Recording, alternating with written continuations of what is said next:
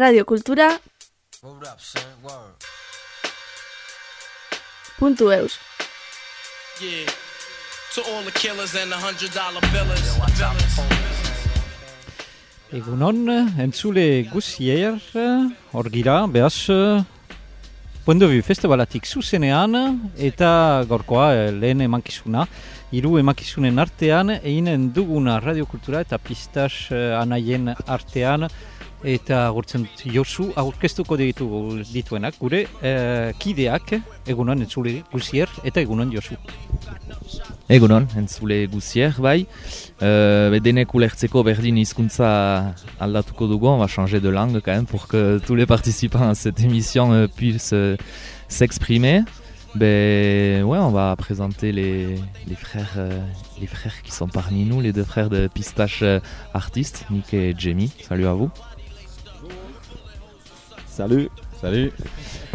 Euh, ben ouais, comme dit en direct, euh, en direct du festival euh, Point de Vue, festival de, de street art, une émission du coup qu'on va qu'on va animer ben, chaque après-midi ici en direct du village euh, du festival avec euh, votre expertise, on peut dire quand même, parce que même nous on s'y connaît un peu en radio, mais finalement tout le monde du, du street art, euh, on n'est pas forcément les plus les plus avisés dans ça. Par contre, vous c'est un peu plus le cas, Ouais, c'est un peu euh, notre métier. Quoi. Donc, euh, voilà. Bah, en parlant de métier, bah, avant de commencer, on peut, on peut commencer peut-être par, euh, euh, vous vous présenter, ce que vous faites, euh, par exemple des podcasts, tout ça, mais avant ça, vous avez un, passif quand même dans le monde du street art. Oui, tout à fait. Donc, bon, nous, on est des, frères anglais qui habitent bon, au Pays Basque. Et après, on travaille souvent avec des marques comme le NBA, Michael Kors, Reebok, sur des projets de street art et aussi de customisation des sneakers et des planches du surf avec Quicksilver et tout ça. Donc, euh, c'est euh, c'est assez varié. Et, euh, après aussi, on a un studio de tatouage sur Bayonne. On fait des tatouages sans machine, ça s'appelle Indigenous Tattoo. Et bon, on a commencé avec, euh, il y a, avec Pistache il y a quoi, 15 saisons? Oui, 2003. 2003, oui, à peu près. Euh, au départ, c'était plutôt un marque de vêtements d'hip-hop, euh, UK hip-hop, hip-hop anglais, quoi. Donc, après un peu de temps, on avait un peu marre de faire du sérigraphie de t-shirts et tout ça. Et on, était déjà des artistes, donc on a transformé le Pistache plutôt vers un, une entreprise qui fait des, projets d'art. Voilà, dans la création, surtout dans la customisation, euh, qui est un, un parti assez important de l'hip-hop, euh, surtout quand nous on était jeunes dans les années 80-90. Ça faisait un grand partie euh, de la culture hip-hop euh, collé euh, avec le côté graffiti, c'est-à-dire de faire des petits graffitis sur le casquette, sur les chaussures, le, cuir le jacket en jean. euh, et donc ça a toujours fait un peu partie de notre parcours, même quand on était dans les vêtements tout au début. On faisait de la sérigraphie ou des choses limitées, mais on a toujours fait des pièces uniques pour le client. Euh, on va repréciser quand même qu'on est au festival Point de Vue et pour un peu expliquer ce qu'on va faire euh, ben, pendant cette émission, euh, on va avoir un invité déjà en direct qui nous rejoindra un peu plus tard, Nico Armendaris de Poc chez Ligraphia du coup qui viendra nous, parler du, travail de, ben, de sérigraphie qu'il effectue. Il animera des ateliers aussi pendant la semaine, il me semble, les après-midi ici même au village. On a commencé un peu à parler street art. On va avoir aussi bien évidemment euh, des interviews qu'on a pu réaliser avec des artistes du coup qui réalisent des fresques murales sur Bayonne. Euh, une interview avec Monkey Bird, Monkey Bird ainsi que Mika, un artiste qui nous vient de Bordeaux qui a réalisé une fresque à Jean Daugé, ainsi qu'une interview du cirque de la secrétaire, disons, d'une membre de l'association Oreca, Oreca Cirquois, Oreca Cirquois, du coup, qui s'est vu attribuer, ou plutôt qui a attribué un de leurs murs à un artiste, euh, Métil du coup, qui est en train d'effectuer euh, en ce moment même, je suppose, euh, la fresque, ou une fresque tout du moins, au cirque. Et bien évidemment, on a parlé street art, on a commencé vite fait, vite fait à gratter euh, le monde hip-hop avec tout ce qui peut être euh, graphe, vous qui faites de la customisation et tout. Et on pouvait, on pouvait pas se permettre de faire cette émission mais sans, sans du rap évidemment. Et on va, on va avoir un peu un petit historique euh, du rap avec euh, une playlist qui a été effectuée par les frères de, de chez Yeah. Pistache. Et on va retracer un peu, un peu tout ce monde hip-hop. hein. Et juste pour dire aussi que cette émission, ben, elle peut basculer d'une langue à l'autre, euh, voilà, selon les intervenants, selon les, les personnes qu'on aura. Euh, On va utiliser aussi bien le shkara, le français et l'anglais. Euh, et euh, voilà, ça va être une nouvelle expérience aussi bien pour Radio Cultura, pour, Pour nous Ouais, nous aussi, quoi. pour Jamie et Nick aussi. Et bon, je pense qu'on va passer un bon moment tous les jours pendant une heure et demie à peu près du, du jeudi au, au samedi. Voilà. Cool. Bon, vu qu'on est un peu, on est un peu en impro, euh, est-ce qu'on s'écouterait pas une petite, euh, musique pour commencer et, tu me parlais tout à l'heure, du coup, euh, on va aller même un peu avant, avant même l'apparition du rap, quelque chose qui a pu poser un peu les prémices du rap, c'est ça? Oui, c'est ça. C'est qu'en fait, donc, pourquoi on parle tellement de la culture hip-hop en étant ici pour un festival de street art? C'est que le street art, c'est une évolution de la graffiti. Et le graffiti, c'est un des cinq éléments de hip-hop. Donc, euh, comme on a dit, il y a le DJ, il y a le rap, il y a le graffiti, il y a le breakdance, et c'est ce qu'on appelle le beatboxing aussi. Quand on fait, euh, je sais pas comment expliquer ça en français euh, pour les gens qui connaissent pas. euh, Quand tu fais du son Ouais, avec le le beatbox, ouais, tout ce beatbox, c'est, j'imagine, font de la, de la rythmique et Oui, des sons euh, plutôt assez doués d'ailleurs, les Ouais. mecs avec, avec tout ce qui peut être le- leur bouche, le souffle, tout ça quoi. hein. Ouais, c'est ça. Donc euh, pour le premier morceau, euh, on va partir donc euh, le naissance du hip-hop était dans les années 70 et euh, bon, il y a plusieurs gens emblématiques dans la création, on va dire, et les premières fêtes de hip-hop. Mais avant ça, on va jouer un morceau qui est des années 70, qui vient de le, genre soul and funk qui était justement ce qui était utilisé comme principal euh, euh, son pour la naissance du hip-hop. Donc voilà, on s'est dit qu'on commence vraiment avec les origines. Allez, c'est parti, on écoute ça.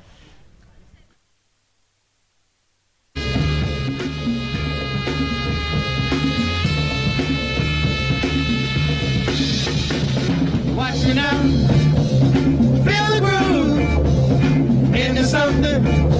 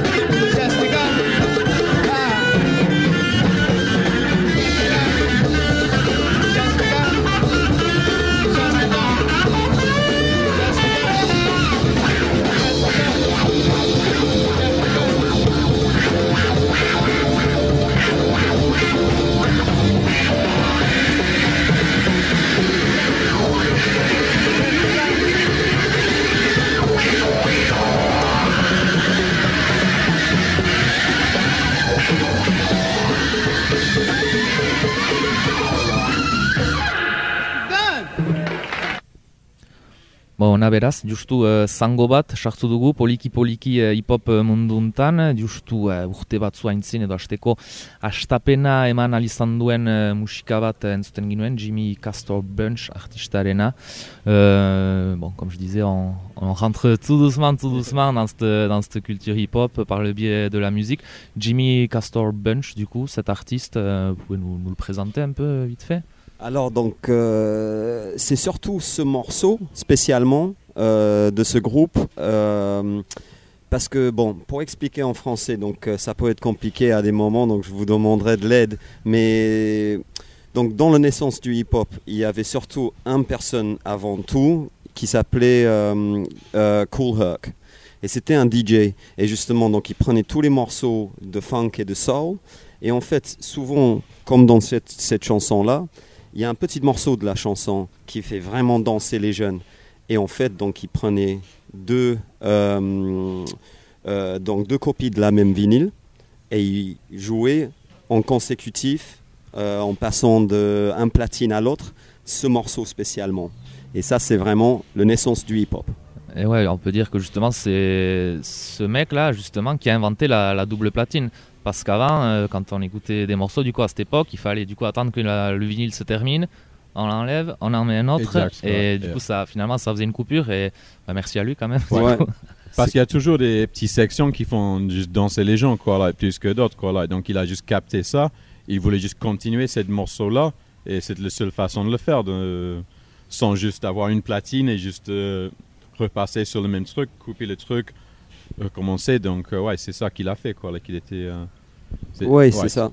Justement, dans, le, euh, dans tout ce qui était radio sur le moment, bah, il passait d'une musique à l'autre et euh, bon, il descendait le son d'un, ça s'arrête et puis euh, voilà, il mettait le son petit à petit avec la prochaine, donc ça enlevait ça. Mais en, en anglais, on, on appelle ce morceau a break, c'est ce breakbeat. Et donc ça, c'est comme on dit, c'est le parti qui faisait danser aux jeunes. Et ces danseurs-là, justement, ont fait l'évolution qui est devenu le breakdancing. Et ça, c'était très influencé par James Brown. Et tout, euh, toute la danse de James Brown, ils étaient un peu en train d'imiter James Brown. Et puis euh, voilà, à fur et à mesure, ça a fait cette évolution qui est devenue le côté euh, du breakdancing. Là, on est dans les, du coup, on était dans les années euh, 70 plutôt. 70, c'est ça. Ouais. Et vous, du coup, plus particulièrement, vous rentrez, vous rentrez quand et comment dans, dans ce, dans ce monde du hip-hop, dans cet univers tout entier? Bon, nous, Oui, on a... et, puis, euh, ouais. et puis voilà, et dans, ce, dans votre monde artistique aussi, est-ce que vous êtes arrivé à partir de la musique ou, euh, ou c'est votre art d'abord qui, euh, qui vous a amené à la, à la musique? Bon, nous on était un peu dans le, on était toujours en train de dessiner. Notre père, il était, euh, bon, il était avocat, mais en même temps, il faisait du dessin. Et pour nous, c'était une grande influence. Mais au départ, c'était pas, bon, on a fait un peu de graffiti quand, moi, j'ai eu petit euh, problème avec quelqu'un. J'ai graffé son nom quelque part et j'ai, écrit quelque chose que je ne devrais pas, peut-être quand j'avais peut-être 11 ans. Et à partir de là, on était un peu dans le monde de graffiti à partir de là, quoi. Mais avant, on, a toujours été dans l'art, mais plutôt de peut-être influencé par Picasso, Jean-Michel Basquiat, Andy Warhol, euh, euh, Miro, tous les grands artistes, quoi. Donc c'était pas exprès hip-hop, quoi. C'est plutôt tout ce qui était euh, euh, en anglais on dit l'art visuel, euh, en train de peindre et, dessiner. Oui, c'est ça. Et nous, on a fait quelque chose qui est assez peut-être particulier, c'est-à-dire que beaucoup de jeunes, quand ils ont tombé dans le monde du graffiti, bah, c'était surtout les, sorties du soir.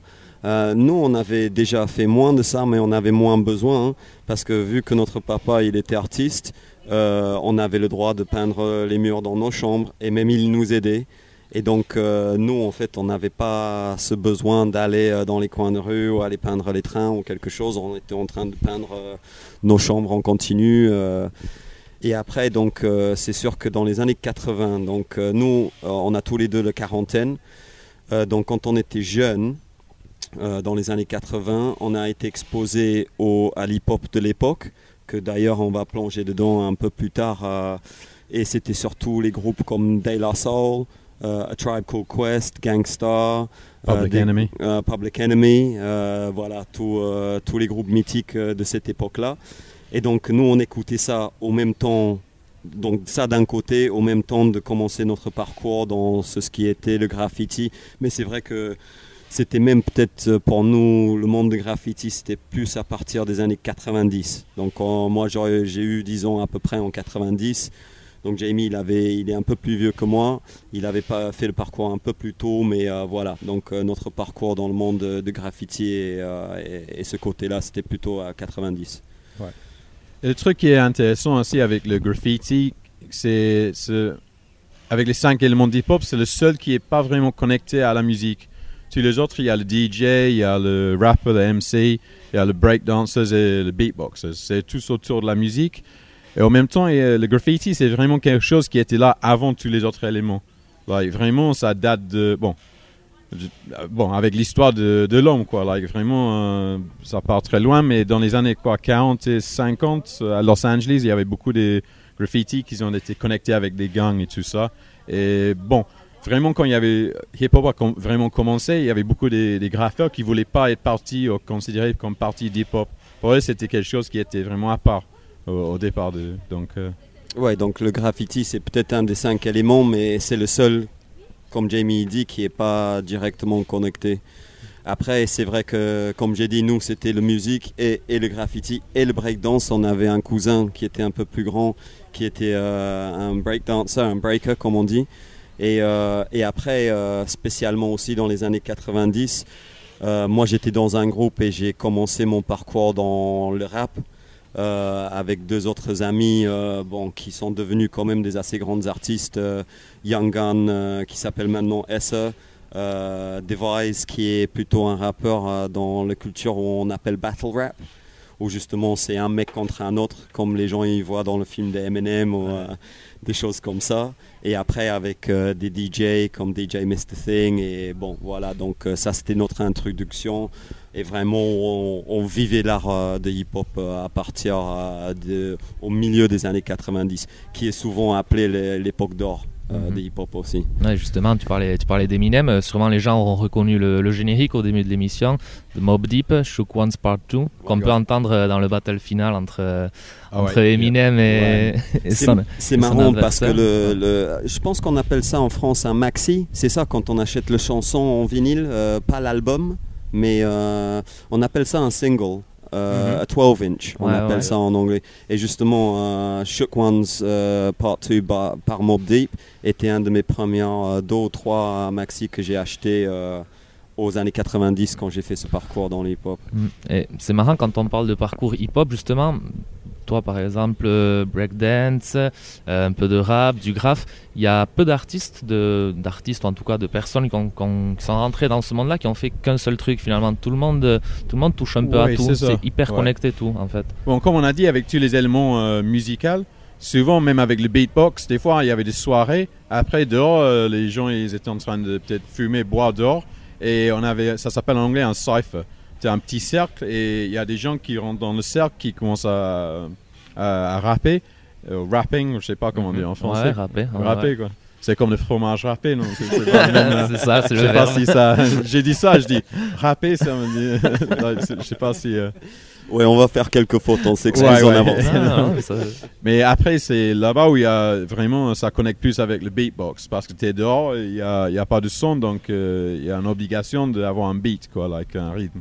Donc, euh, ouais, il faut euh, souvent euh, mélanger les éléments. je sais pas, des fois, pour être un bon rappeur, il faut comprendre comment les gens ils font construire des, des beats et comment ils, eh ben ça fonctionne, les, DJ et, tout ça. Donc, c'est très, très connecté. quoi. C'est ça. Donc, voilà une petite introduction à nous et peut-être le monde hip-hop pour les gens savoir les racines du graffiti, street art, hip-hop carrément. On va continuer après avec tout ce qui est racine musicale aussi du hip-hop. Mais euh, peut-être qu'on peut, on va se recentrer sur euh, le festival euh, Point de vue, du coup. Oui, donc juste pour expliquer à nos auditeurs où est-ce qu'on est, qu'est-ce qu'on fait à nouveau. En Euskara d'abord, beraz mengira.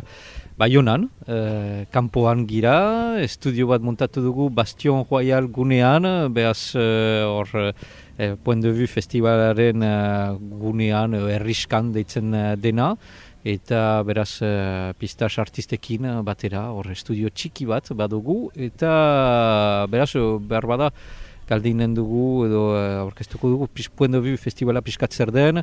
Uh, jakiteko hola uh, bihitzez. Azken urte horietan uh, baiunatik pasatu baldi mazirezte berbada ikusi dituzue hainbat paretetan hainbat uh, marraski irudi edo uh, margo haundia haundiak pareta batzuetan.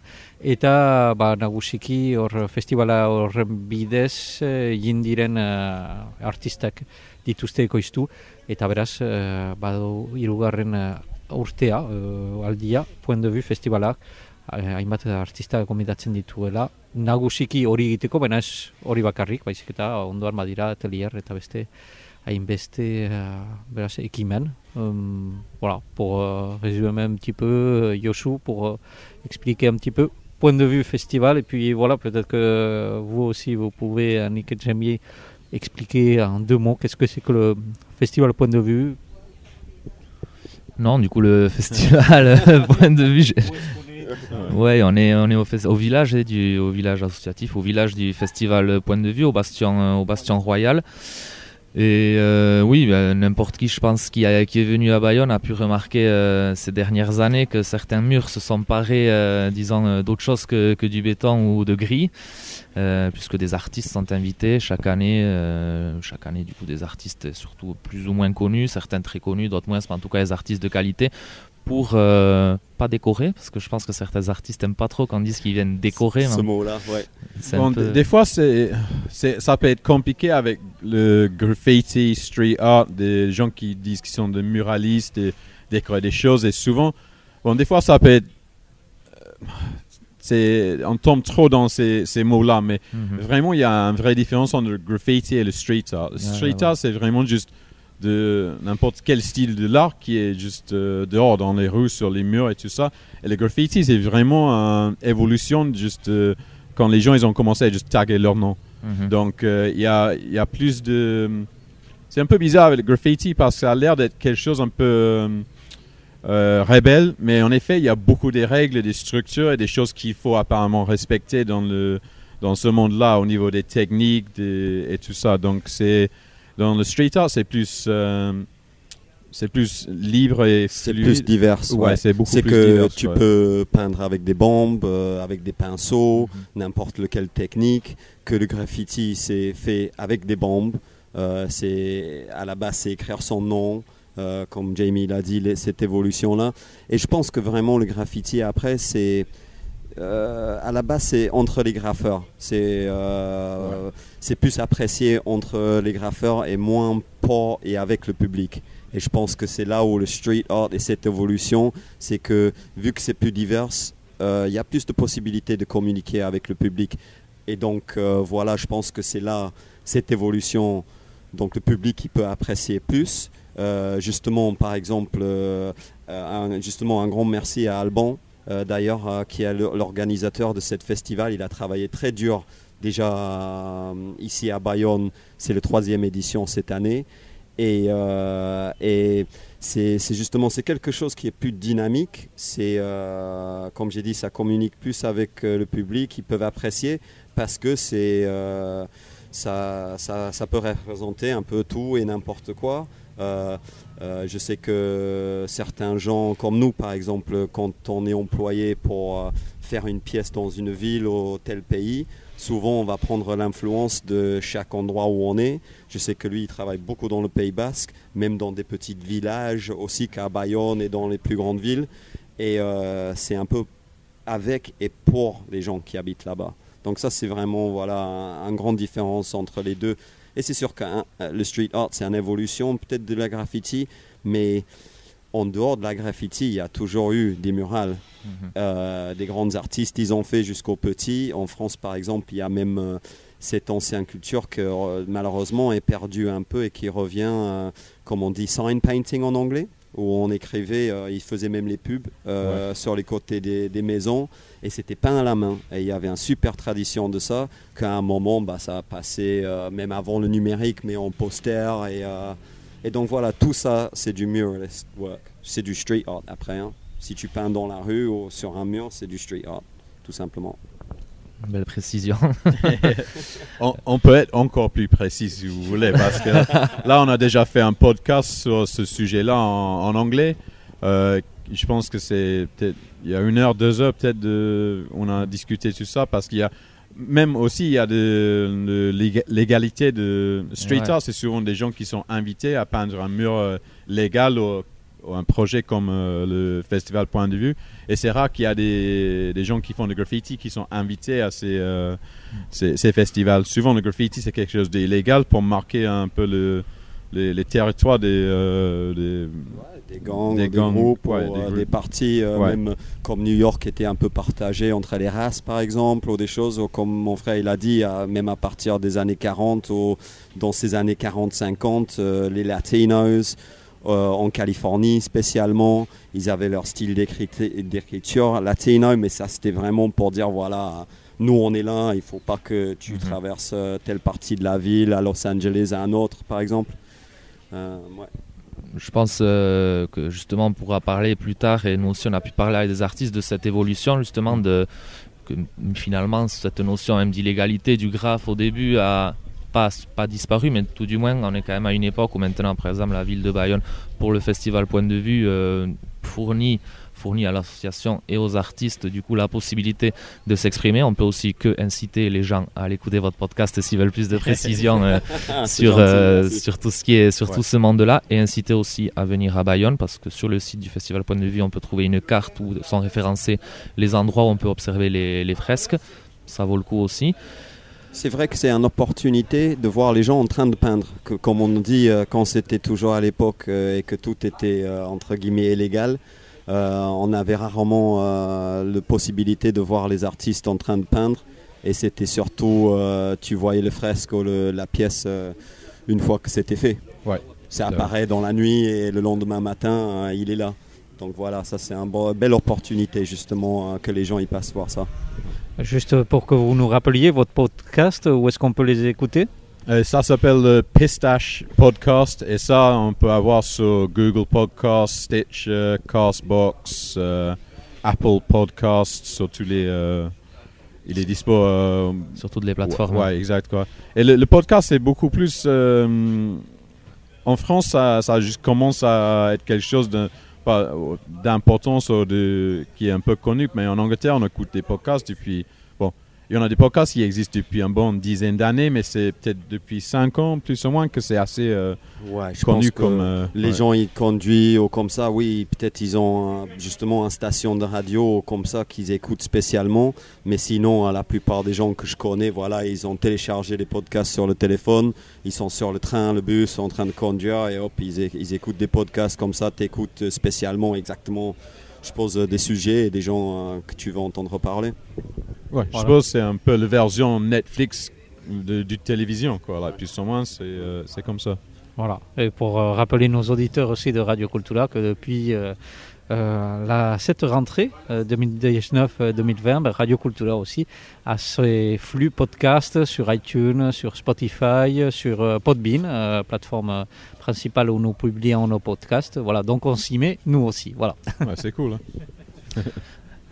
Je crois qu'on a, on a fait de la pub pour tout le monde, on est bien là, on est bien, on est content. Euh, Nico est arrivé, je pense qu'on va pouvoir continuer en musique le, le temps qu'il s'installe. Nico Armendaris qui va nous parler de, de sérigraphie et Cool. de son entreprise quand même, Poc Sérigraphia. Là aussi, vous pouvez venir visiter son atelier euh, à Bayonne, rue des Cordeliers, mais on en reparlera plus tard. En musique, on continue un peu notre voyage euh, chronologique. Ouais, Une- c'est ça.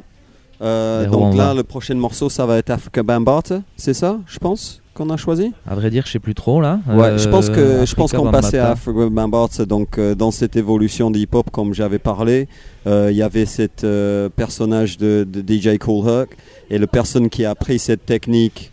Euh, la prochaine personne justement, toujours dans les années 70, était un monsieur qui s'appelle Africa Bambata et lui il a fait un peu une prochaine euh, évolution du hip-hop, mais là il faisait son propre musique justement que par rapport à Cool Herc qui était en train de jouer les morceaux des autres. Donc euh, ça c'est pareil dans le parcours du hip-hop. euh, cette chanson qui s'appelle Planet Rock est vraiment euh, est intéressant. Il n'y a pas de rap. Donc c'est il n'y a que des instruments là dans cette chanson de, de Planet Rock. c'est un morceau d'hip-hop, mais en fait, ça prédate le, le rap. Ok. Africa Bambata en direct avec nous.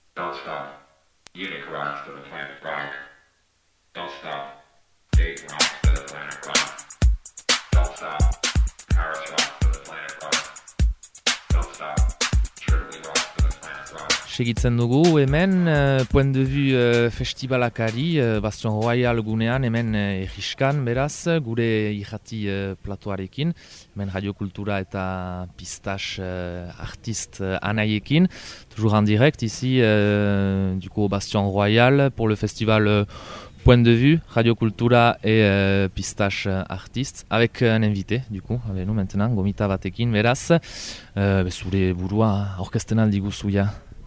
Bai, egunon deneri, uh, ni naiz uh, Nikola Armendariz. Uh, nire lana da serigrafia itea eta sortu dut diala orain uh, hiru urte. Pot serigrafia uh, Bayonatipian, Cordelier Karrikan. Eta ara. Uh, bo, aipatu baino lehen aspektu uh, teknikoagoak uh, serigrafian, nola, nola sartu zira mundu untan? En fait, ez dakit, ni musikaria niz eta nintzen, edo niz piskatoino. Eta, um, eta marazten nuen piskat uh, etxean niretzat eta, eta nire uh, alabarentzat. Eta mementu batez, ari nintzen nola posible zen egitea uh, duplik, duplikatzea edo beste uh, zerritipi bat egitea. Eta ez nuen, nahi, pas, ez nuen pasatu nahi nire imprema gailutik eta sarkatu ditut uh, ate bide batzuk. Eta, eta hor deskubritu dut maulen uh, keparekin uh, bere, uh, bere, uh, bere txan egiten zuen serigrafia. Eta deskubritu talarik hori uh, ari nintzen mena nola posible da hain simple eta zaila izatea ez dakitzen eta serigrafia teknika biziki simplea da hortaz mitzatuko gira, baina nola uh, teknikoki uh, posible den olako gauzak itea, baina zure etxan. Eta hola siniz, bakarrik nire txan ere, nire garaian, uh, ez garrajan, ez dakin horretan, eta, eta gero formatu niz pixkat eta, eta ara eta hor sortu dut pot serigrafia. Mm, justuki, zer da, serigrafia zeiten duzu eraz uh, zuk? Serigrafia da gauza bizikli, biziki simple bat, da um, posuar bat delakoa egi, sortzea. Eta gero hortan uh, pasatzen dugu uh, pintura, eta pintura pausatzen da. Ala oiel batean, ala paper batean, eta hori bakarrik da. E, nahi badituzu, eta gero hasten da teknikoki, nahi, badit, nahi badituzu bi kolore zure t-shirtaren gainean, et dibidez, behar, behar duzu sortu bi posoar desberdin, eta pintura, pintura bat bestearen gainean uh, pausatzeko. Eta horregatik biziki simple da, benan biziki interesgarri ere. Zu, zertan, zertan bere situazira be, pot uh, serigrafiarekin? Nik uh, sortu dut uh, markatipi bat, zenta maite nuen olako gauza proposatzea bester ere. Baina uh, nire, nire taileran egiten ditut uh, formakuntzak. Uh, gero alokatzen du nire uh, tailera ere uh, artistak etortzen aldira imprimatzeko bakarrik uh, bere proiektuak eta hola dena iten aldute marazkia imprimatu eta eta maite dute um, dena uh, metrize, ez dakit nola erretan den, e uh, teknikoki biziki interesgarri da.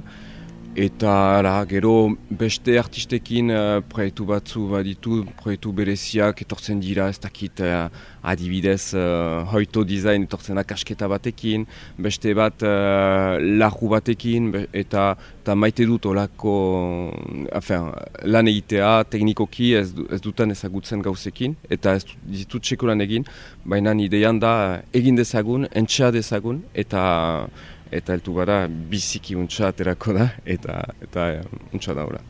Aipatzen zinuen, formatu, formatu zirela, minan, uh, nol, nolaz, nolaz formatzen gira, eta estapean marrazki pixkat iten ziren, minan formatu zira gero. Bai, formakuntza zen, um, sotut, uh, uh, serigrafiari buruz, beraz uh, joan iz uh, uh, Toulousen, bazen uh, lantegi batan, eta han dena ikasi dut. Afen, uh, ez, ezagutzen nuen, zenta jadanik egin nuen bi urtez bakarrik, uh, baina usu biziki zaila zen, zenta ezen martxan.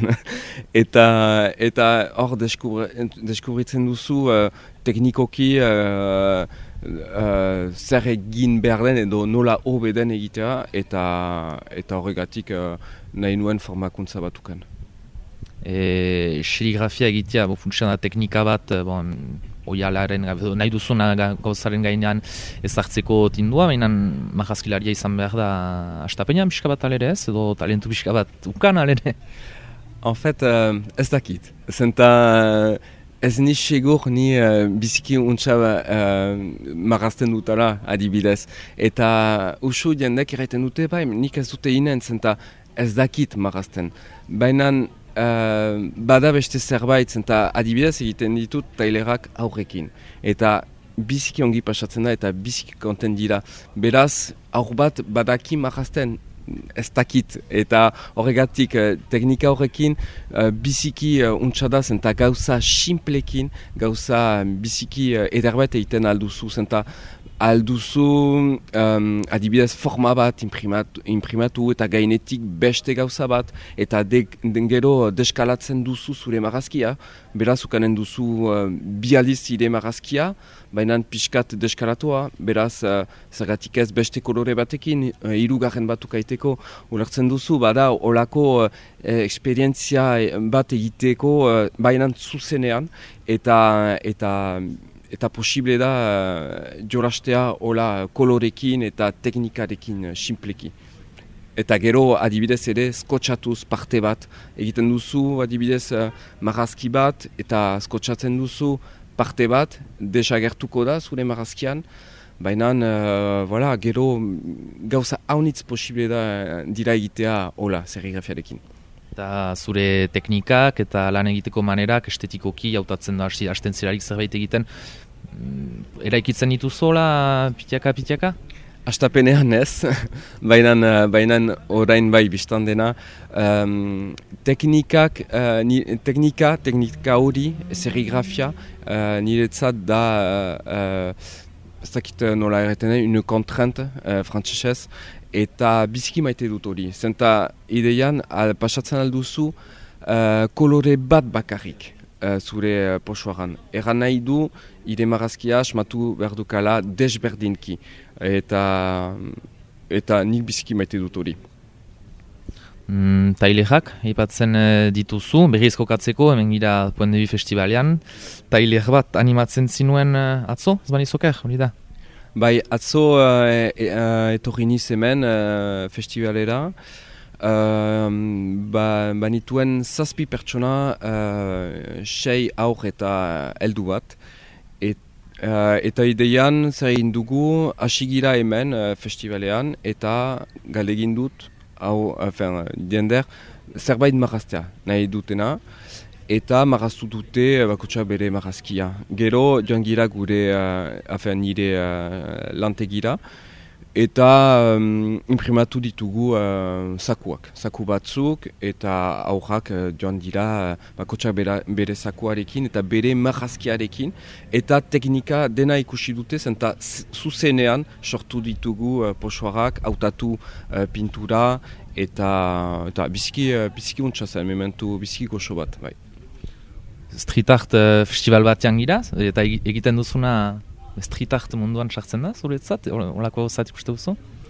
Um, uste dut baiet, uh, ni ez niz uh, spezialista uh, street art, ba, street artean, baina badakit haunitzek, bada lotura bat street artekin, zenta haunitzek egiten dute Um, Aipatu dugu, baina uh, da posuar bat balakizu, serigrafia, eta artistak, uste dut, bon, hemen bat ditugu bi, baina uste dut lotura aski fite egiten dela, zenta haunitzek uh, erabiltzen dute ber teknika, baina muruetan adibidez, eta, eta e, ber gauza da.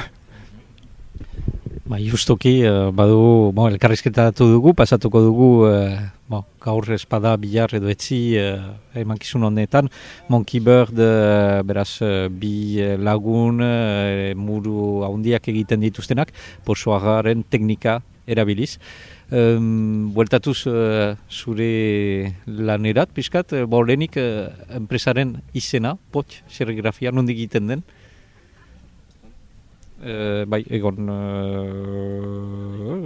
hau da, bai.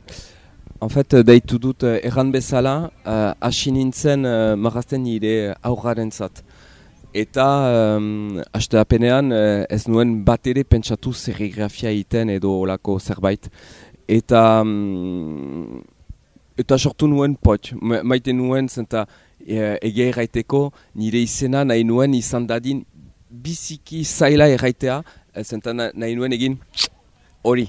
Baina ez nuen uh, idazten al, ezagin nuen S, S, O, O, U, A, I egiteko, balakizu erotxori, eta gero, bon, sortu dut poit zenta simpleago zen, eta gero uh, serigrafiaren zat sortu dut alarik nire lantegia dintzen poit. Eta maite dut izena zenta, zenta ez du loturadik uh, uh, serigrafiarekin adibidez, eta balakit uh, bat direla haunitz uh, serigrafia uh, enpresa haunitz deitzen direna lajakl edo kuadro bat edo zerbait uh, serigrafiari lotu, loturik eta eta hor ez bat ere, eta maite dut.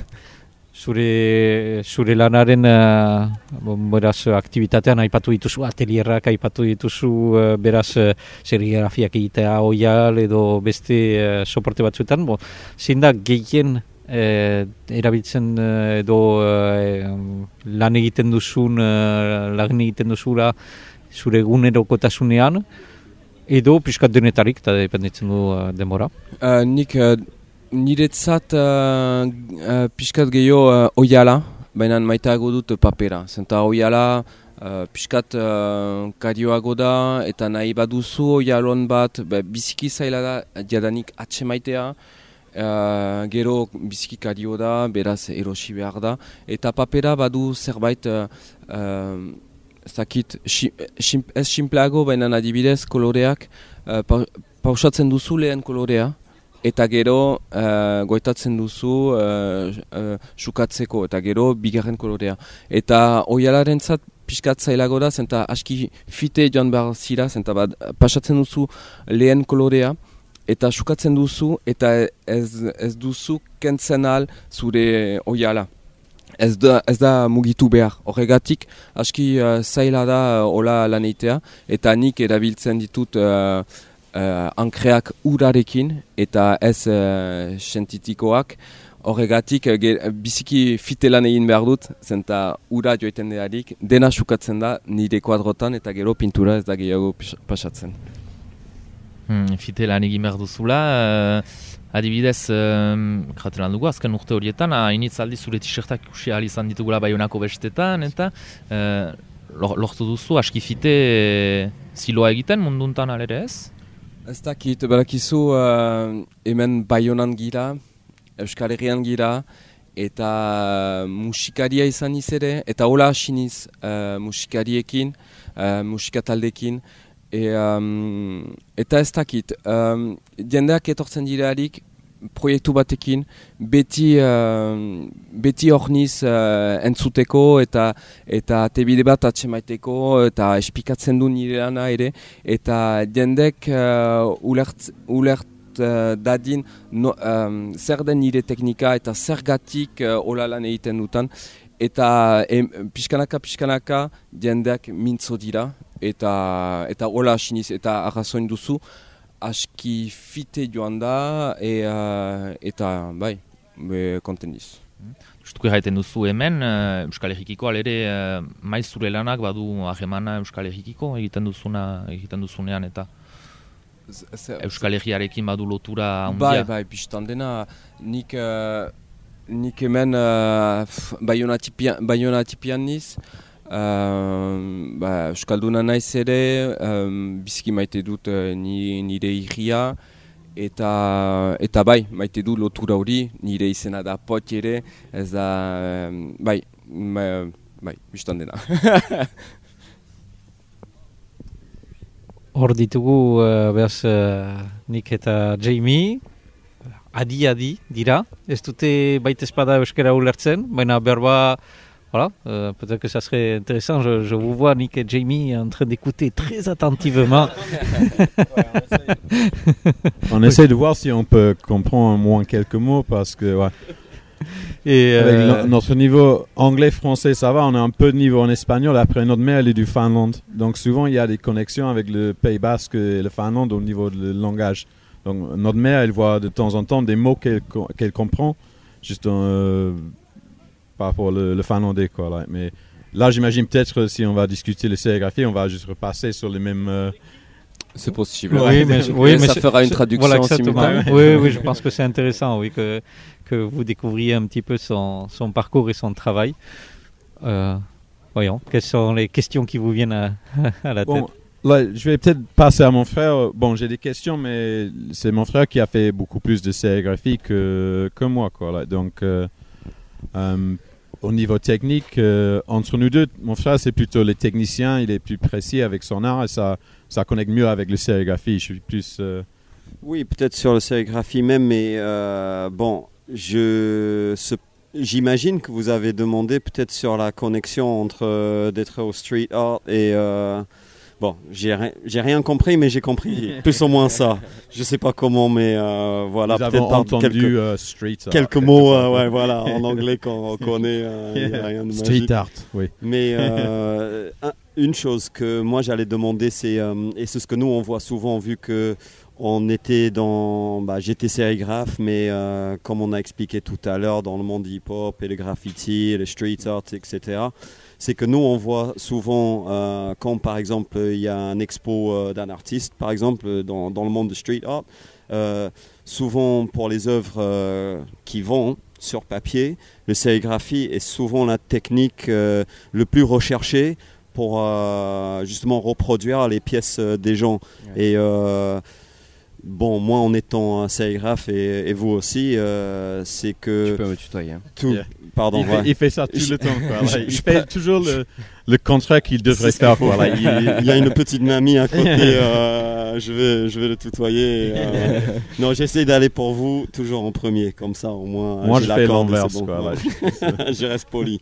Mais euh, est-ce que qu'est-ce que vous pensez ou pourquoi est-ce que vous pensez parce que par rapport à beaucoup de techniques modernes euh, numériques euh, déjà qui peut reproduire quand même un niveau assez bien, est-ce que vous pensez que c'est peut-être justement le côté un peu fait à la main, mélange des peintures qui est souvent fait toujours à la main, les petites imperfections, est-ce que vous pensez que c'est c'est ça que les gens y recherchent Moi, peut-être j'en euh suis convaincu en fait, parce que je le vois, euh, comme je l'expliquais, euh, c'est un atelier de sérigraphie qui est ouvert aux artistes. Moi, je, je, je les forme en général, et ils viennent, ils louent l'atelier en Ah, fait, et ça leur permet de venir euh, travailler eux-mêmes. Donc en fait, déjà, il y a le côté où ils maîtrisent de leur, euh, de leur, la création de leurs dessins jusqu'à la duplication euh, de, euh, de leurs dessins. En fait, euh, s'ils veulent faire une série de 50, au moins ils l'auront fait, ils auront tout fait eux-mêmes.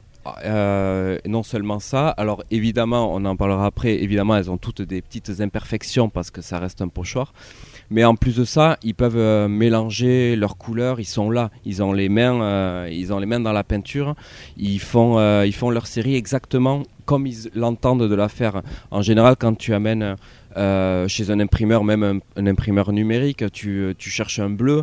euh, sur ton ordinateur, il est bleu. Sur celui de ton imprimeur, il est bleu, mais pas le même. Et quand tu le reçois chez toi, tu es déçu euh, parce que c'est pas ce bleu-là. Là, au moins, si l'artiste il, il imprime sa première impression, s'il aime pas le bleu, il, enlève la peinture. Tu sais comment tu en Ouais. fais. On enlève la peinture, on nettoie et on remélange et puis on repart euh, avec euh, jusqu'à avoir vraiment ce qu'ils veulent avoir tu vois. Après euh, souvent aussi ce qu'ils recherchent ça dépend euh, des artistes mais il y a le côté de la sérigraphie où ils, ils créent en direct. En fait, euh, ils sont là, euh, ils, ils mélangent une couleur. Euh, c'est pas vraiment ça qu'ils avaient prévu, mais finalement, ça leur plaît bien quand même. Alors ils se disent ah ouais, donc euh, voilà, ils créent.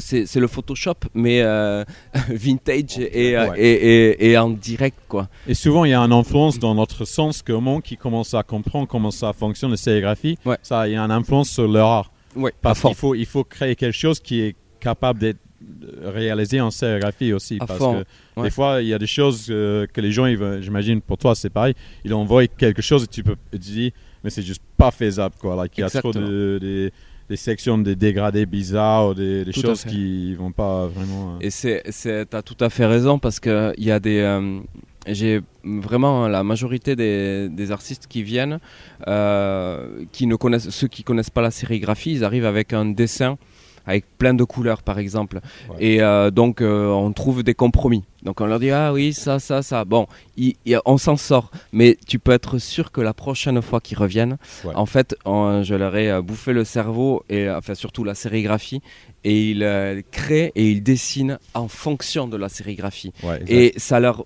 bouleverse euh, exa- le- le- leur manière de, de dessiner.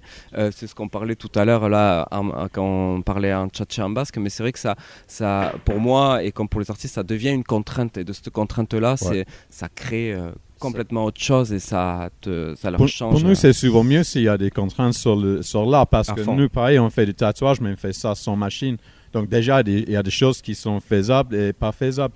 Et pour nous, c'est souvent c'est juste plus intéressant comme ça. Si tu es en digital, tu prends ton like, iPad et tu fais comme tu veux. Ouais. C'est- Pour moi, c'est moins intéressant. Quoi. Il, y a, il y a moins de... Ouais.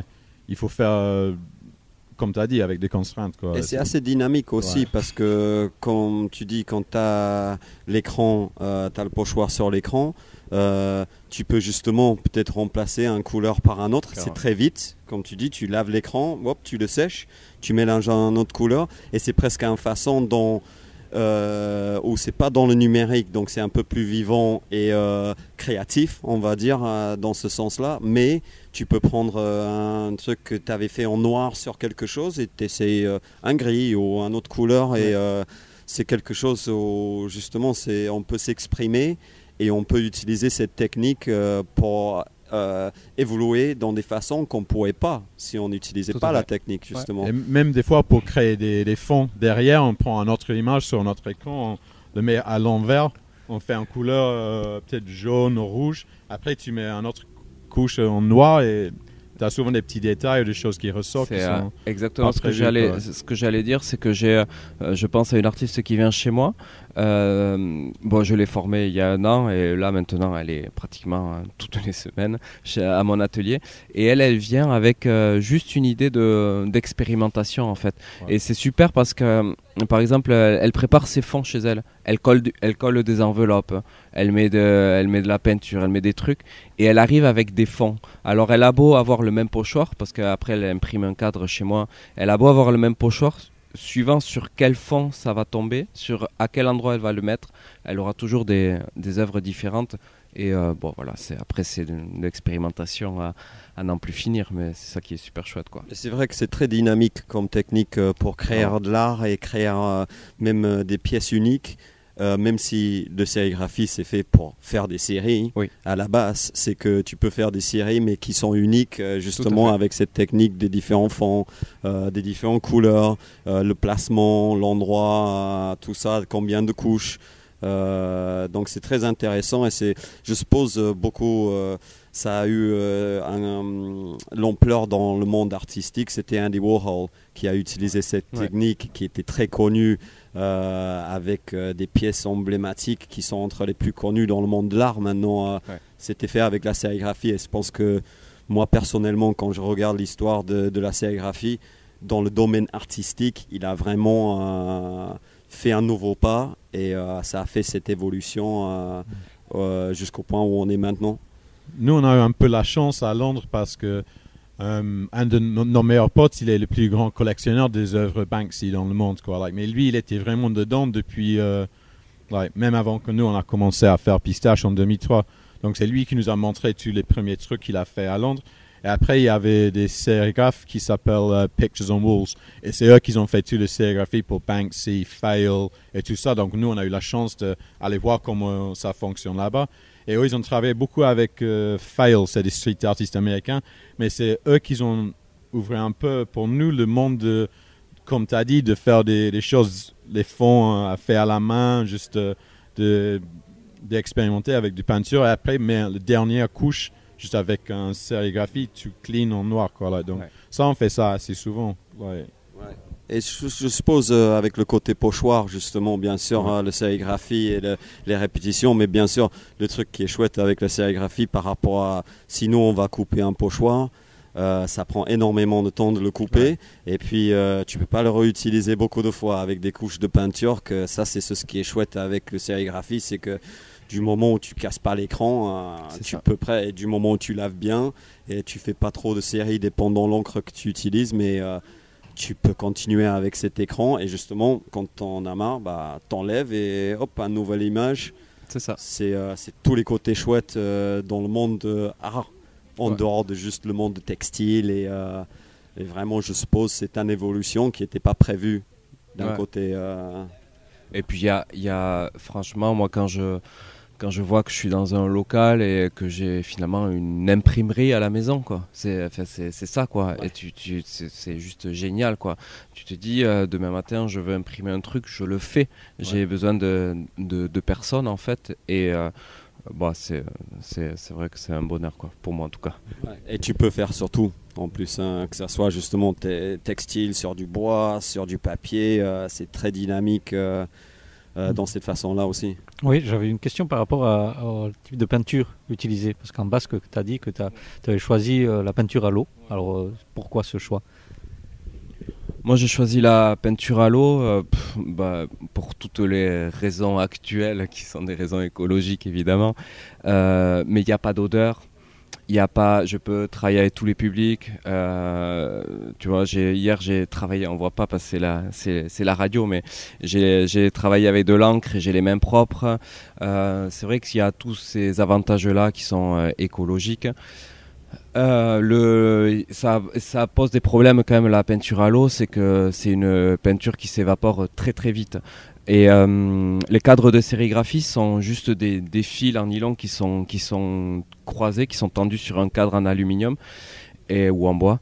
Et, euh, et en fait, quand, si on travaille pas assez vite, s'il n'y a pas de l'encre qui passe euh, assez souvent dans, le pochoir, euh, l'encre a, tendance à sécher dans le pochoir et ça bouche en fait le pochoir. Et une fois que le pochoir est bouché, eh ben, tu es parti pour le, laver et euh, le ressécher et, le, et recommencer ta peinture. Sauf que quand tu as un pochoir, ça va, mais quand tu travailles dans la sérigraphie 2, 3, 4 couleurs sur un carrousel, pendant que tu en as une qui sèche, tu as les autres qui sèchent aussi.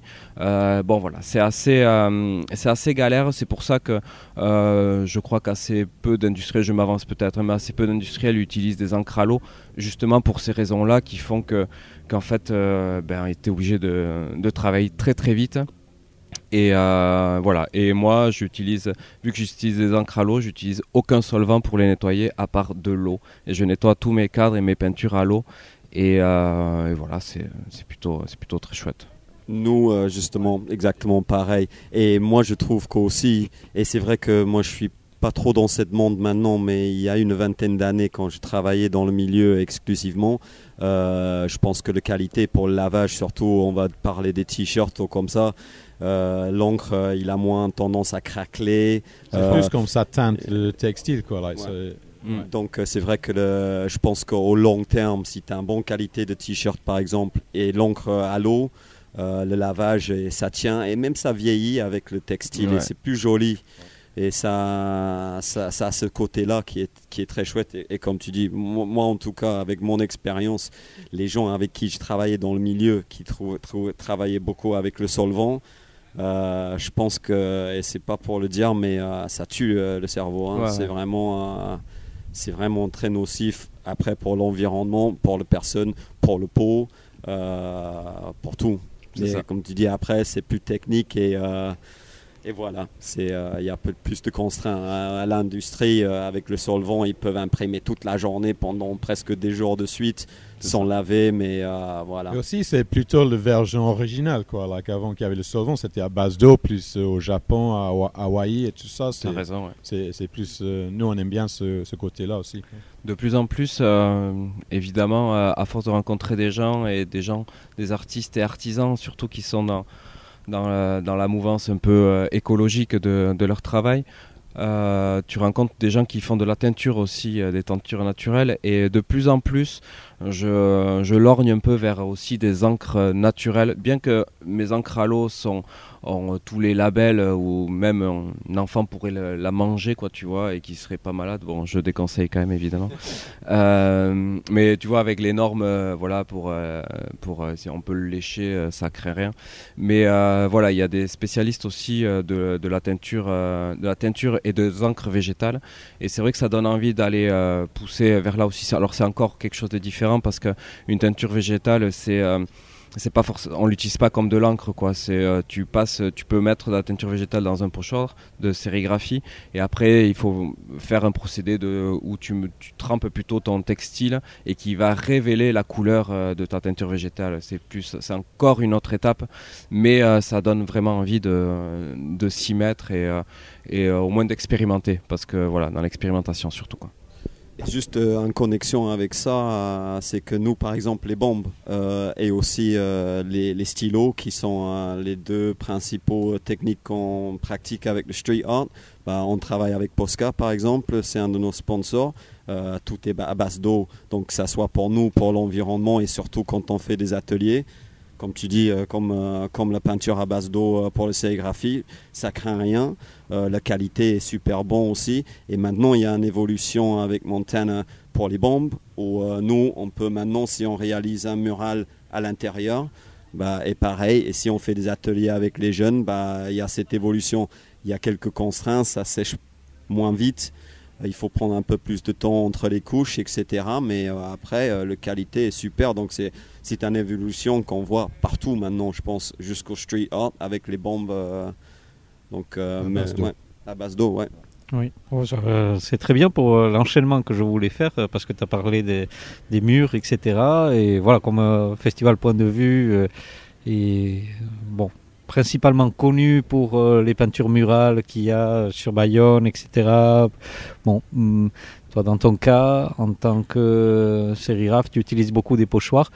Hum, Est-ce que tu es plus attiré ou plus sensibilisé vers euh, voilà, des, euh, le street art ou des murs qui ont été peints avec cette technique du pochoir ou euh, pas forcément. Là, euh, voilà, on a parlé de Monkey Bird qui, qui et qui vont exposer jusqu'à, je crois, fin novembre au Didam. Et je recommande d'ailleurs d'aller visiter l'exposition parce que c'est très, très intéressant. D'ailleurs, il y a deux grandes pièces en pochoir, voilà pour montrer un petit peu le, qu'est-ce que c'est que le pochoir, illuminé de, de- de derrière, de, du fond, on voit, euh, voilà, on voit comment il travaille, on voit euh, euh, comment la, toile a été prédécoupée pour après la poser sur le mur et après peindre. Euh, notamment, il y a ça, à part euh, des photos euh, de certaines réalisations, etc. Mais euh, bon, voilà, si, tu es principalement sensibilisé à, ce type d'art quand tu vois des murs aussi, ou pas forcément. Euh, bah, pour être tout à fait honnête, hein, euh, moi je suis euh, à la base, euh, comme je disais, musicien. J'ai fait, euh, j'ai fait des études là-dedans aussi et compagnie. Et c'est vrai que l'art, euh, j'aime bien me définir comme ça. Enfin, mais j'aime bien. C'est pas vraiment très glorieux. C'est que je suis euh, plutôt inculte. et euh, ce qui, ce qui, hum, ce qui pour moi est une euh, libération de tout en fait tu vois parce qu'à un moment où on te dit ah ouais mais ça ça ressemble à lui ou là t'as pompé sur lui en fait j'ai l'impression que finalement d'être influencé influencé je le suis énormément par tout ce que je vois mais euh, de, de dépendre de personne en fait je fais ce qui me plaît. Après au niveau des euh, au niveau de ce que tu parles des, des énormes pièces qu'on voit en ce moment enfin depuis trois ans avec le festival point de vue pas tant euh, plus que le, le pochoir que, que juste le, graffiti ou, euh, ou fait à la bombe. Euh, je suis impressionné en fait par, par la taille, hein, par la taille des, des œuvres, de hum, comment techniquement c'est réalisable, comment, comment on peut sans faire une vidéo projection ou je sais pas quoi, comment on peut venir euh, dessiner des trucs aussi grands sans perdre les échelles et euh, qu'à la fin se rendre compte qu'en fait finalement bah, le nez il est trois fois plus gros que que- qu'est-ce qu'il faudrait, tu vois. Et euh, non, c'est ça, je suis pas plus regardant sur ce qui a été fait au pochoir que ce qui a été fait vraiment d'une autre manière, soit à la peinture, au pinceau. Je suis vraiment très impressionné et ça m'influence bien évidemment dans mon travail en fait de tous les jours. En France, il y a vraiment il y a une vraie euh, histoire de pochoir aussi parce que même tout ce qui était, il y a Black le Rat et euh, Jeff Aerosol, eux, ils ont vraiment, vraiment, ils étaient les premiers street artists de vraiment utiliser des pochoirs et c'est eux qui ont influencé Banksy et tous les autres. Et à ce moment-là, en Angleterre, il y avait personne qui faisait des, des pochoirs. Donc, c'est vraiment quelque chose qui, est- qui est venu de Paris c'est vraiment très français, je pense, de, faire de, street art avec des pochoirs. Et après, finalement, c'est quoi? C'est juste une question de, proportion, finalement? C'est pas si euh, c'est pas fondamentalement beaucoup plus compliqué que de, de faire un t-shirt que de faire une grande fresque murale, pareil comme pochoir ou? sans Non. dénigrer, sans dénigrer le travail des autres, bien sûr, quand Ouais. même. C'est une, c'est une question d'inculte. Après, quand on, quand on fait le pochoir sur l'écran, euh, c'est quand même une technique, euh, je veux dire, euh, qui est assez vite par rapport à couper le pochoir parce que nous, euh, et je pense que justement, il y a des machines euh, qui coupent des pochoirs. Pour les artistes aussi, euh, il y a cette évolution.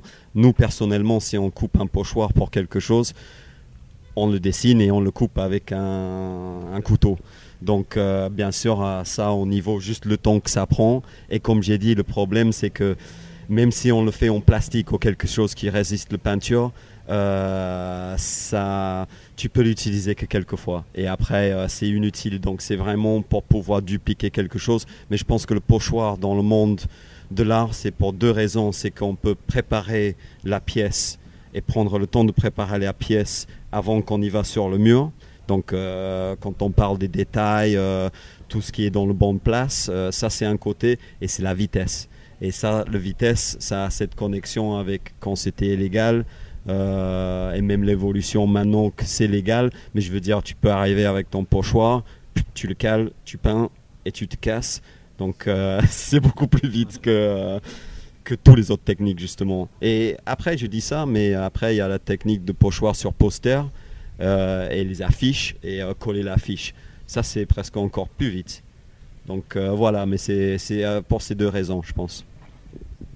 Il me semble qu'on a fait un joli tour euh, autour de la sérigraphie.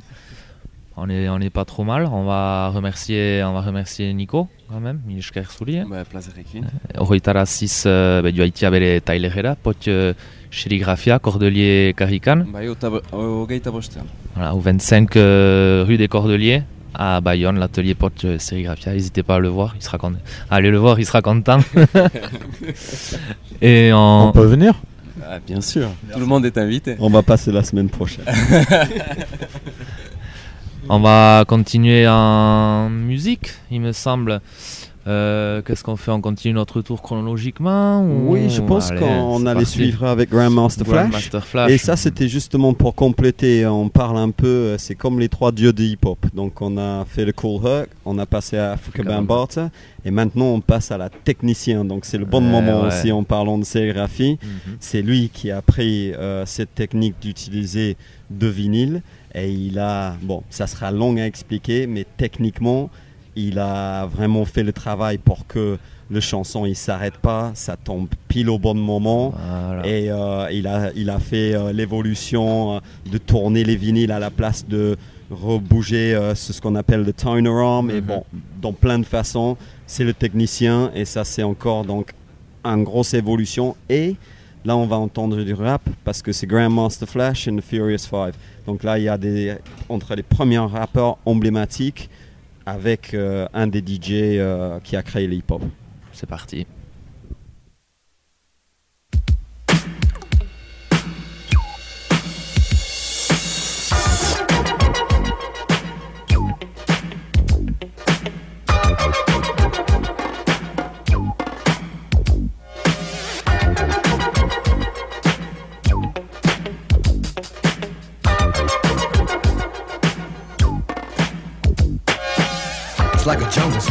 It makes me wonder how I keep from going under.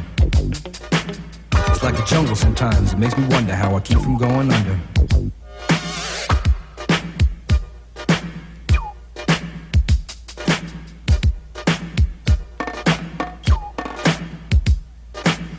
Broken glass everywhere. People pissing on the stage, you know they just don't care. I can't take the smell, can't take the noise. Got no money to move out, I guess I got no choice. Rats in the front room, roaches in the back, junkies in the alley with the baseball bat. I tried to get away, but I couldn't get far, cause a man with a tow truck repossessed my car.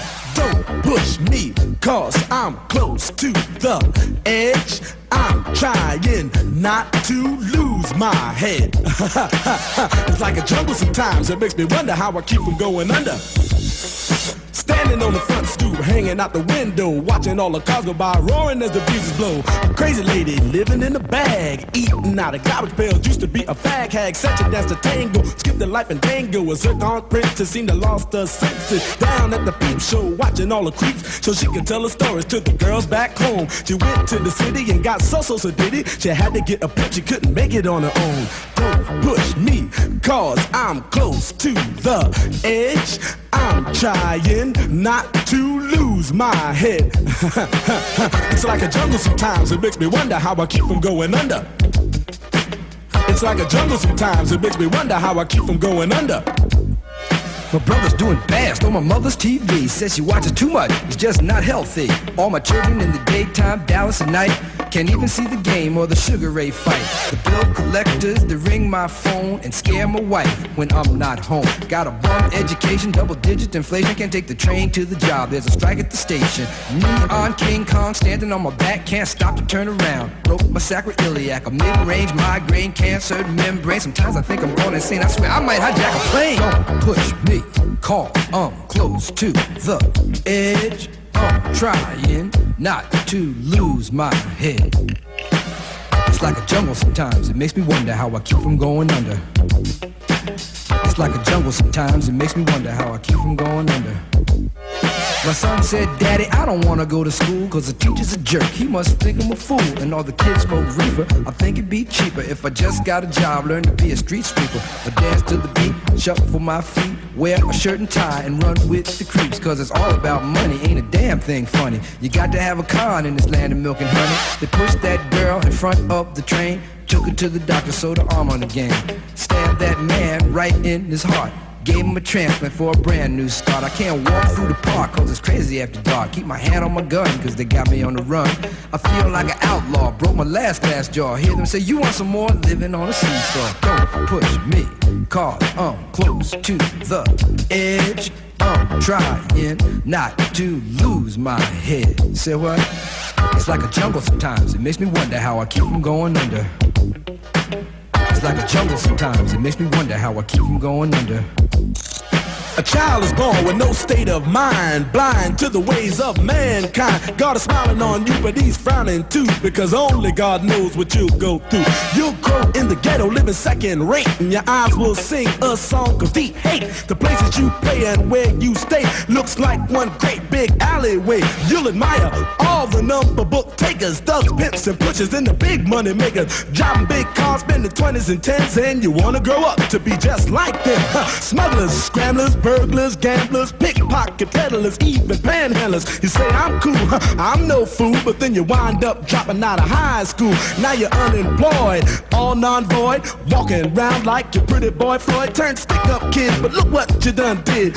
Got sent up for an eight-year bid. Now your manhood is took and you're a make tag. Spend the next two years as an undercover fag, being used and abused to serve like hell. Till one day you was found hung dead in the cell. It was plain to see that your life was lost. You was cold and your body swung back and forth. But now your eyes sing the sad, sad song of how you live so fast and die so young. So don't push me, cause I'm close to the edge. I'm trying not to lose my head.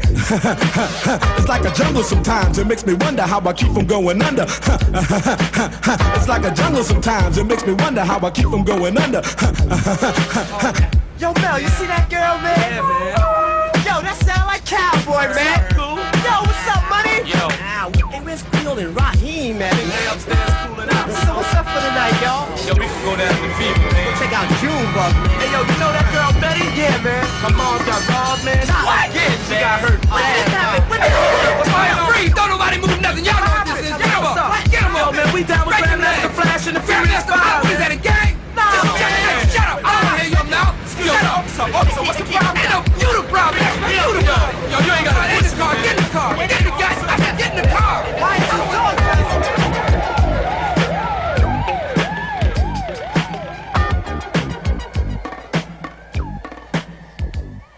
Una, beraz, uh, Grandmaster eta Furious 5, zuten uh, Grandmaster genituen, Flash, yeah. Grandmaster Flash.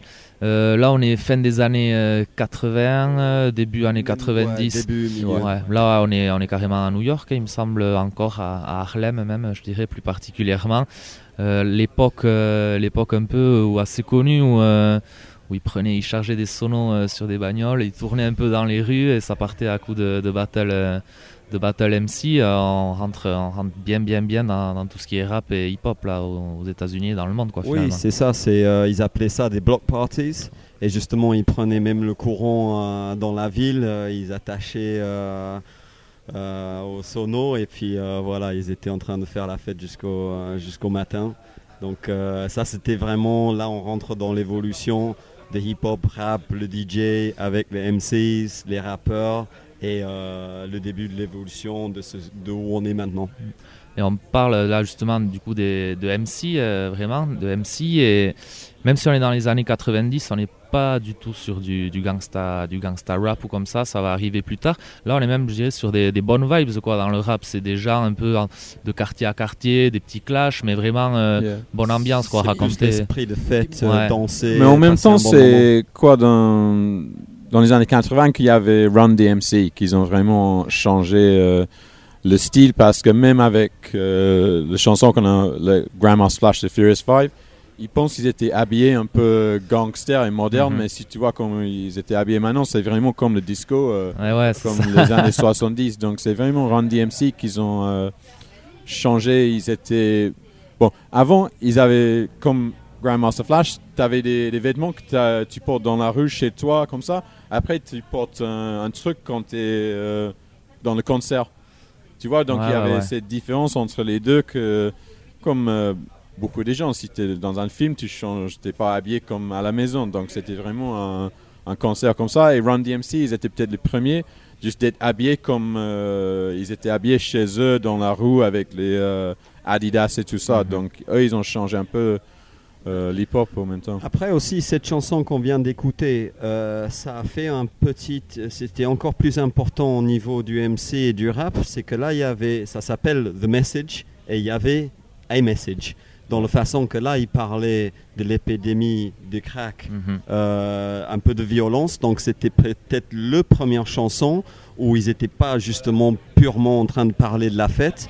Et c'était un commentaire social qui a donné euh, justement, quand tu dis euh, l'évolution vers le gangster rap, Mhm. social rap et euh, tout ça. Donc c'était un, un- un premier commentaire sur, sur la culture et la société.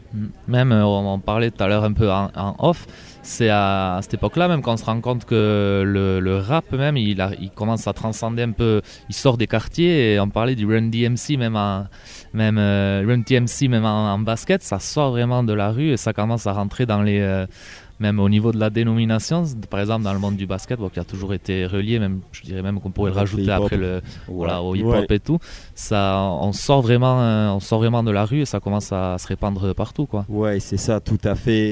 Et, euh, et comme Jamie dit, culturellement, euh, dans la mode, de fashion, tout ça, c'était euh, un moment important dans, euh, dans le suivi euh, du hip-hop et, euh, et l'évolution qui allait venir en, en suivant. Après, je sais pas si on va continuer comme ça tous les jours parce que j'ai toujours des idées qui viennent Mhm. avec des autres chansons. Par exemple, il y avait une chanson de Blondie avec Debbie Harry. Ouais. Quand elle a vraiment, like, elle était le premier qui a acheté une œuvre de Jean-Michel Basquiat, par exemple. Donc, lui, il était dans un de ses vidéos de musique. Après, elle, était pote avec quelqu'un qui s'appelle Fab Five Freddy. Et lui, il était partout dans l'hip-hop et le graffiti. Et tout ce qui se passe d'importance dans le monde hip-hop et graffiti, Fab Five Freddy, elle était là. Il est derrière les autres comme ça. Il, a, il était vraiment euh, partout. Donc, il était. Elle chante. Dans les, les paroles de chansons, elle parle de lui. Il y a Basquiat dans la vidéo. Et c'est à ce moment-là que c'est vraiment devenu un truc de. Et Jean-Michel Basquiat, juste pour les gens qui peut-être qui connaissent pas mais qui ont entendu le nom, c'était un street artist qui est devenu grand dans le monde de fine art, dans les galeries, et c'était peut-être le premier à faire cette euh, évolution des rues jusqu'à dans les galeries. Et en parlant de Run DMC aussi, une autre chanson qu'ils ont fait dans les années 80, c'est appelé Walk This Way avec un groupe de rock qui s'appelle Aerosmith, qui était un des plus gros ro- euh, groupes de rock des années 70 et 80. Et donc ça, c'était la première évolution aussi dans le hip-hop où ça se mélangeait avec d'autres styles de musique. Et c'était, je pense, peut-être un des premiers qui a, été joué partout sur la radio, euh, qui a eu encore plus de reconnaissance et encore une évolution dans le monde hip-hop euh, musique. Ouais, je pense aussi que sur les prochaines émissions qu'on va faire ensemble, on va continuer un peu, un peu ce voyage. Quoi. Là, on est Ouais. tout juste au début des années 90 et Dieu sait. C'est vrai qu'on a encore qu'il y en a- beaucoup qu'il y a- plus à, il y en a- à voir ensemble, ça il y en a- chouette. Il y en a des trucs, ouais. Ouais. Ouais, je pense. Mais, euh, sur ce, je pense que voilà, on peut. le- le- une heure et demie sont- se sont passées hein, déjà. Euh, je, je crois que ça, c'est, ça s'est plus vite passé que ce qu'on pensait parce que on a passé un bon moment. Et puis euh, voilà, comme une première expérience, c'était, c'était quand même pas mal, je Ouais, trouve. C'était super, ça a fait euh, très plaisir de passer un Mhm. moment avec vous et d'avoir parlé avec un invité. Et euh, Mhm. voilà, on aurait peut-être un ou deux petits invités par jour. Oui, on peut un peu exactement. continuer ce parcours hip-hop vu qu'on est là pour un festival de street art, mais en parlant de sérigraphie ou de différentes techniques, euh, des graffeurs, euh, des street artists. Voilà. Euh, ça sera super. Oui, et pour euh, rappeler ce qu'on a dit un petit peu au début, nous avons, euh, alors Monkey Board, ils ont l'expo d'IDAM, mais ils sont, ils sont partis à Moscou pour, euh, pour créer un mur, mais on a réussi à les interviewer avant qu'ils partent, donc euh, bon, on pourra écouter cette interview aussi. très intéressante. Nous avons aussi euh, Ainoa Laberi de Oreca Circois, donc le- l'école de cirque, voilà, qui nous présente un petit peu ce qu'ils font et, euh, et voilà, et, et Mika en live, bon, il y a Yoshua qui va nous, le, nous le présenter mieux que... Ouais, justement, on parle de, de Mika, qu'on a pu interviewer aussi, qui a, qui a réalisé une œuvre au stade Jean Daugé. Ça aussi, c'était assez intéressant quand même. euh, la, la petite touche culturelle euh, qui rentre dans le monde du sport. Non pas qu'il Ouais. ne soit, qu'il soit, qu'il ne puisse pas être lié, mais bon, finalement, c'était une bonne chose. Et on parlait du coup du Cirque Oreca. On aura aussi, euh, normalement, euh, ou demain, ou à voir dans les prochains jours, en tout cas, l'artiste justement qui réalise, euh, qui réalise l'œuvre là-bas, au quartier Saint-Esprit, du coup, à Oreca, Métil Mné, artiste de, de Lyon. Et on l'aura avec nous et je pense avide aussi de partager son expérience, son art et, et tout ce qu'elle fait. Mhm. Et on aura l'occasion aussi euh, d'écouter euh, deux jeunes joueuses de pilota, Euskal Pilota, Pel- Pelotari, parce que euh, voilà, leur association, l'association des, des, femmes qui jouent à la pelote basque, ben, essaie de promouvoir ce sport, essaie de promouvoir aussi ben, une sorte d'intégration des femmes à travers le sport et à travers la pelote basque. Et donc, euh, elles ont été prises aussi comme euh, modèle, on va dire, euh, ou référencées pour euh, créer un mur. Et bon, elles vont nous parler de tout ça aussi. donc ça, ça sera dans l'émission de samedi. Ça sera super, très divers euh, comme, comme gens qui vont passer autour Ouais. de ce festival. On dit encore un grand merci à Orban et il, il travaille très dur pour tout ça. donc euh, c'est vraiment c'est quelque chose que nous, euh, justement les Anglais qui habitent au Pays Basque, on voit cette évolution et c'est fantastique, c'est super bien euh, et ça fait super plaisir de, justement avec vous à Radio Cultura de, de pouvoir parler un peu sur tout ça. Mhm. Et on rappelle aux gens, bien sûr, de ne pas hésiter à venir à Bayonne. Carte est disponible, la carte des œuvres, pour voir un peu où est-ce qu'elle se trouve euh, dans Bayonne, est disponible sur le site de Point de Vue, du festival Point de Vue. Enfin, je crois que c'est pointdevue.ouch sur Ouais, Internet. c'est ça, ouais. Euh, ça, et aussi, n'hésitez pas à venir au village, hein, puisqu'il y a des concerts tous les soirs, des concerts euh, de qualité, il me semble, avec des artistes plutôt éclectiques. Il y aura de tout, des DJ évidemment. Et encore plus important, il y a nous quatre. Nous, on est là. Voilà, C'est clair, c'est ouais. clair. On allait oublier le plus important. C'est sympa de finir sur un bon ego trip Ouais. comme ça, là. c'est bon. Hmm, bah ouais, Yeah. à demain. Bah, See you later. Oui, à demain. Tomorrow. radiokultura.eus